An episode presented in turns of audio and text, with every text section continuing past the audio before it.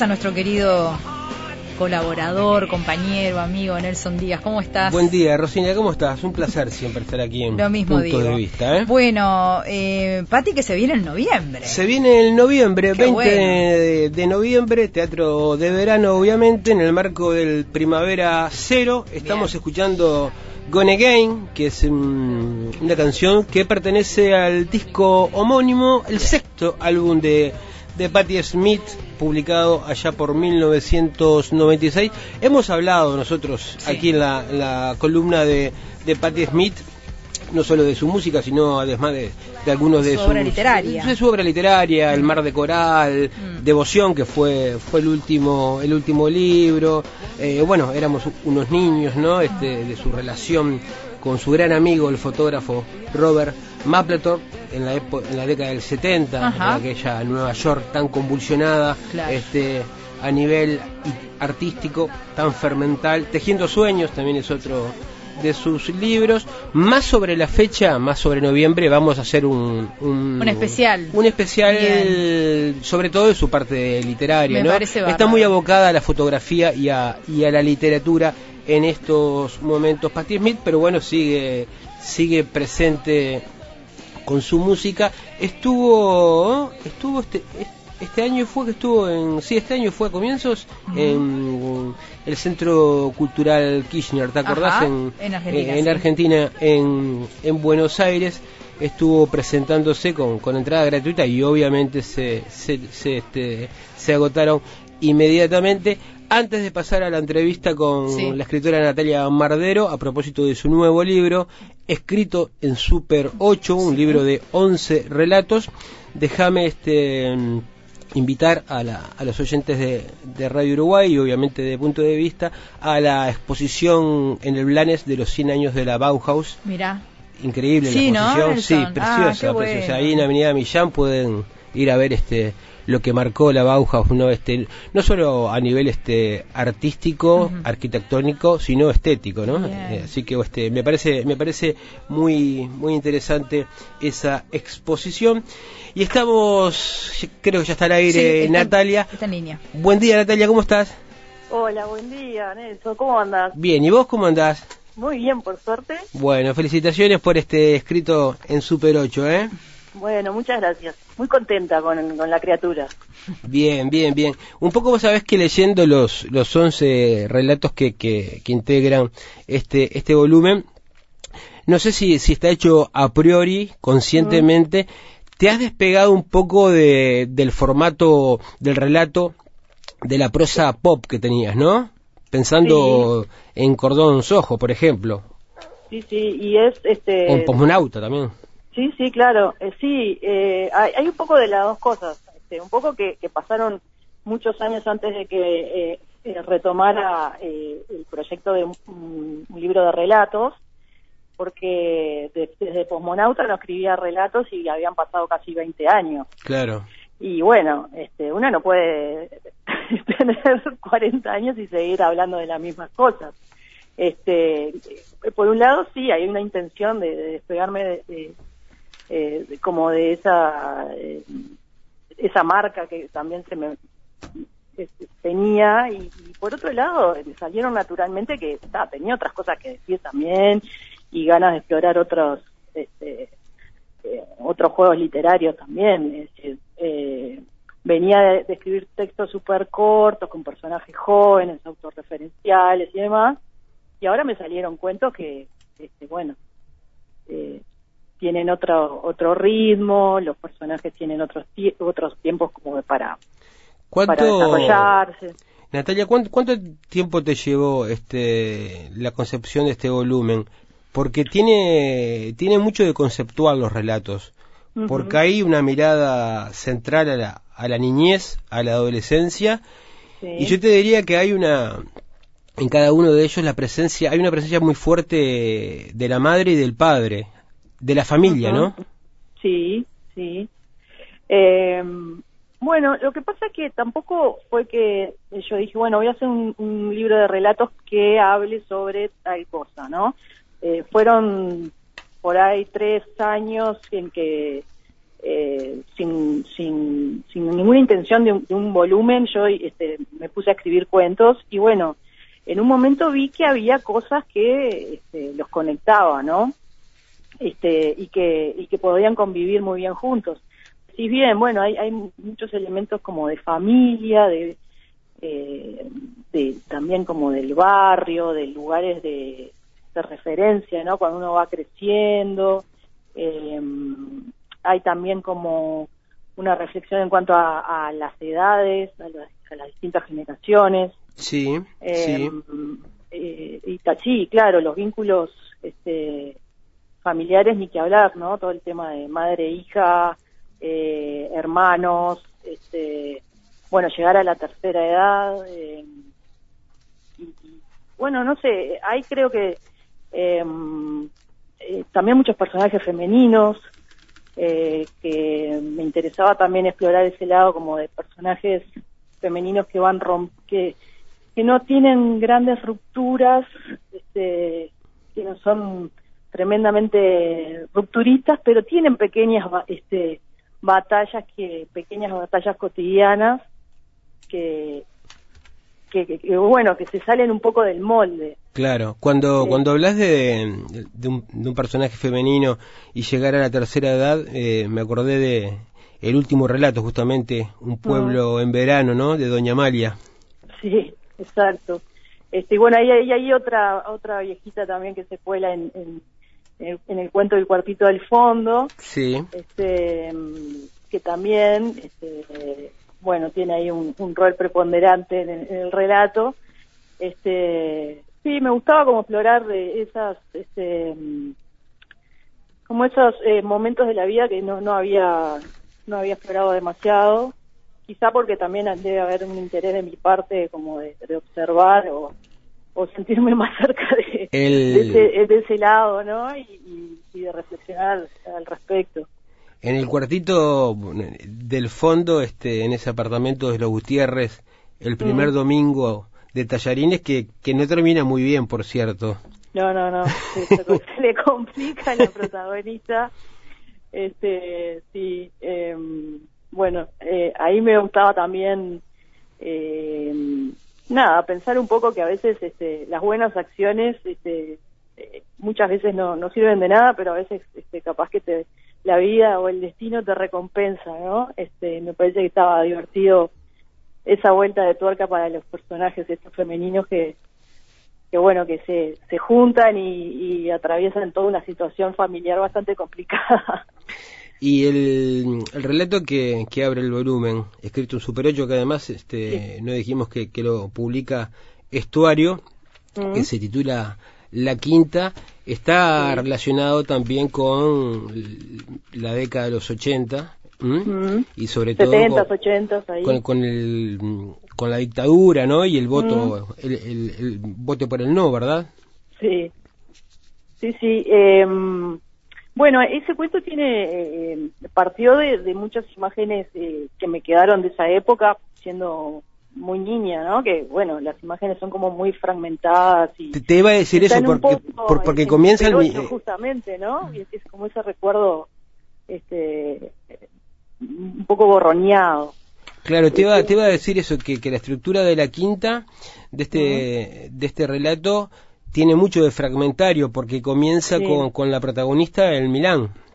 Exacto es una, una, mujer que vive en Milán desde hace varios años, como que ya eh, rompió su relación con el Uruguay y recibe una noticia que es la muerte de alguien que ella no entiende muy bien quién es al principio. Y bueno, a partir de esa noticia ella va como rearmando en, en pedazos este, imágenes de su infancia, ¿no? En un... En, una calle allí como a principios de, los 80 en Uruguay y, y cómo siendo niña percibía eh, la realidad y la interpretaba. La muerte de Alejandro Lizalde. Exacto. Te este, Y bueno, sí. No, te propongo escuchar un poquito más a Patti Smith, en este caso April Fool. Del... me encanta que me haya puesto al lado de Patti Smith. Bueno, bueno, bueno, vamos a escucharlo entonces. Dale.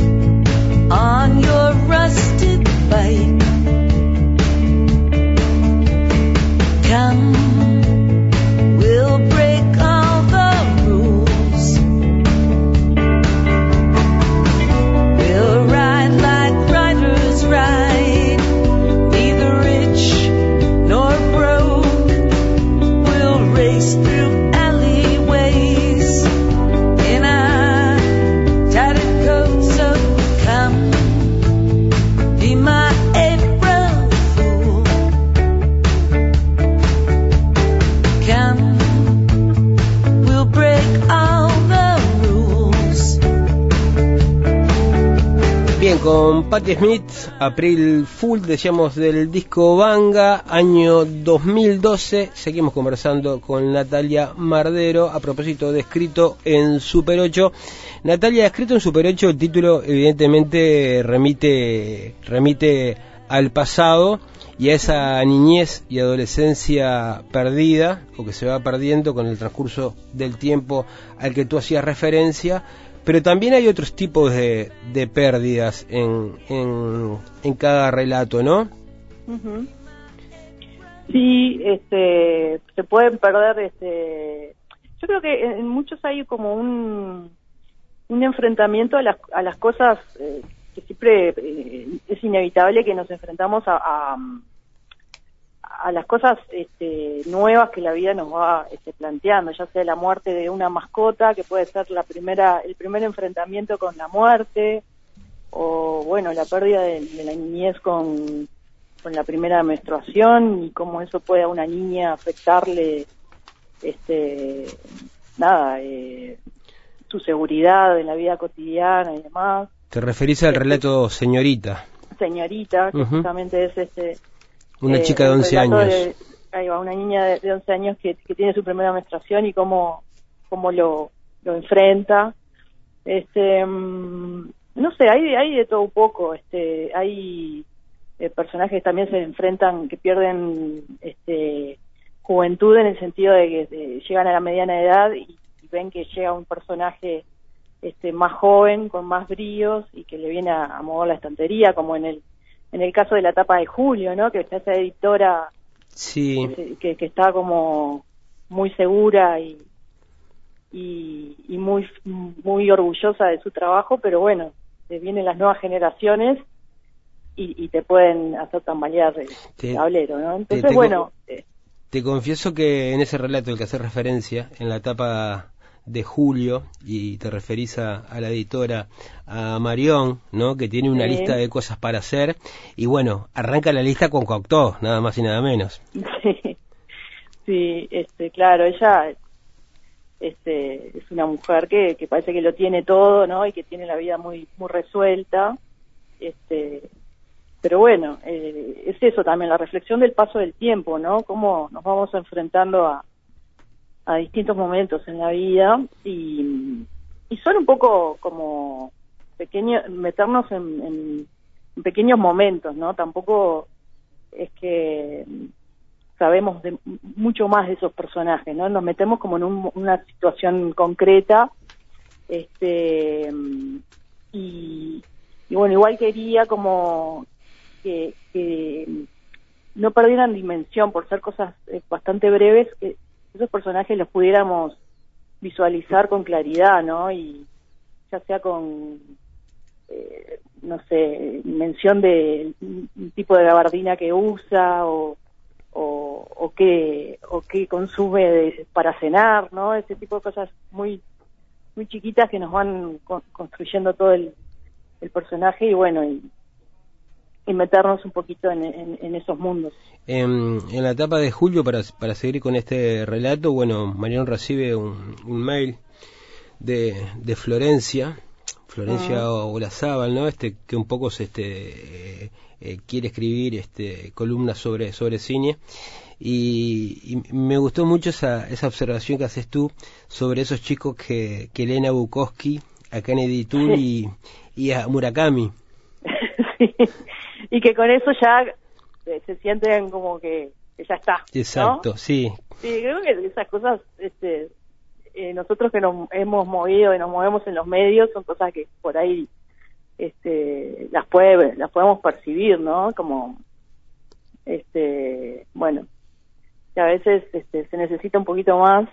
Pero igual esta chica este, le mueve ahí un poco con su seguridad y sus argumentos este, eh, la posición de, de, Marión, que es el personaje este de, la editora. Y bueno, ahí hay, creo que hay un juego interesante de, esas dos generaciones en pugna, ¿no?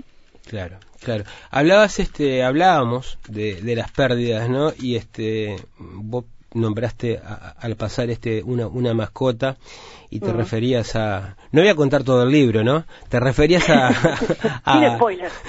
a, a, Viruta el perro que ocurre un 8 de enero de 1986 eh, ese es uno de los cuentos este más fuertes te diría de, del libro no por por la escena esa escena este donde bueno eh, hay una sepultan al, al, perro, ¿no? A, la mascota de la mm, familia. A la mascota de la familia, sí.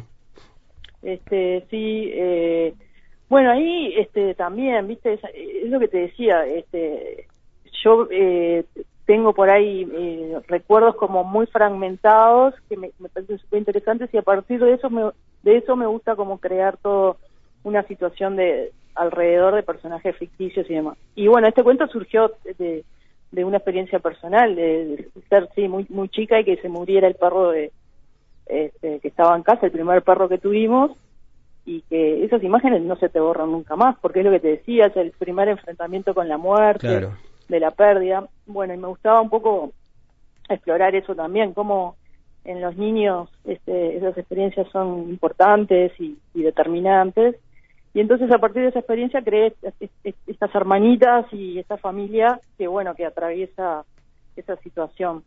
Y es tomar eh, por primera vez la conciencia de, la pérdida no exacto. Y, todo el peso que tiene en ese momento no este tanto es así que son imágenes y, sensaciones que no te las sacas nunca más. Y bueno y que te ayudan después a, procesar y elaborar eh, otras pérdidas que vendrán eh, y no, y, te iba a decir que, que, me parecía como interesante también que eh, me, me, resulta interesante abordar historias de, de niños o niñas porque eh, siempre digo que eh, en ese momento de la vida pasan cosas que son que se viven con mucha intensidad y que son un, sello así muy fuerte para el resto de la vida, ¿no? Entonces por eso este, siempre me gusta como revolotear como en esas, en esas épocas. Más allá del tema de, las pérdidas y bueno, este el paso de la niñez que hablábamos, ahí también hay mucho humor, ¿no? Por ejemplo, en el, mm. en el relato del recepcionista, que vos sabés que me hizo acordar a un cuento de Alberto Moravia, que es un, mozo de un bar, que también empieza este no a notar como, como el protagonista del recepcionista, pero sí, empieza este a pensar eh, en las características de los comensales que van a, a ese restaurante, ¿no? Ajá, mira. Interesante. No, no lo conozco ese cuento. Este lo voy a buscar, me interesa. ¿Te acordás del No me acuerdo del título ahora, pero está en Raconti Romano que es una que es una selección. Pero bueno es que lo que pasa es que los mozos este, también como los porteros o los recepcionistas tienen ese rol de de ver en el día mucha gente eh, así de forma muy este, eh, pasajera y y, y supongo que, que, son trabajos que, invitan un poco a, a fantasear sobre, sobre esas personas, ¿no? Que es lo que un poco me pasaba con el personaje este del recepcionista, que, bueno, tiene un trabajo tedioso, pero bueno, le encuentra la gracia buscando este, decodificar a, la gente apenas la ve, ¿no? Claro, claro, claro. De alguna forma hace más llevadera su, su trabajo, ¿no? este, su, trabajo rutinario. Te iba a decir, em, ¿novela o, o relato, Natalia? Porque es tu regreso al, cuento, ¿no? Mm, y no, no sé, eh, yo me siento muy cómoda con, el relato y creo que todavía tengo ganas de seguir explorando por ahí. Este, eh, me gustó esto de, generar historias como con un poquito más este, largo aliento y, y, procesar un poquito más también el tema de los personajes y eso este, me gusta y me gusta que sea algo concreto, viste que eh, que empiece y termine así en pocas páginas. El, lo de la novela no lo descarto, ando ahí con alguna idea también, pero claro, siempre siento que la novela es como eh, esa cosa de más, este, que lleva más tiempo y, y, bueno, me, me, inquieta un poco eso de, soy muy ansiosa al respecto y, este, no tengo tanta paciencia como para sostener, ¿viste? Pero bueno, eh, no sé, voy a ver. Bueno, por ahora vamos a, vamos a disfrutar, por cierto, de escrito en Super 8, el nuevo libro de relatos, 11 relatos de, de Natalia Mardero. Gracias Natalia por, por este tiempo. Este, por favor, gracias a vos. Siempre un, un placer hablar contigo y bueno, este, nos estamos viendo.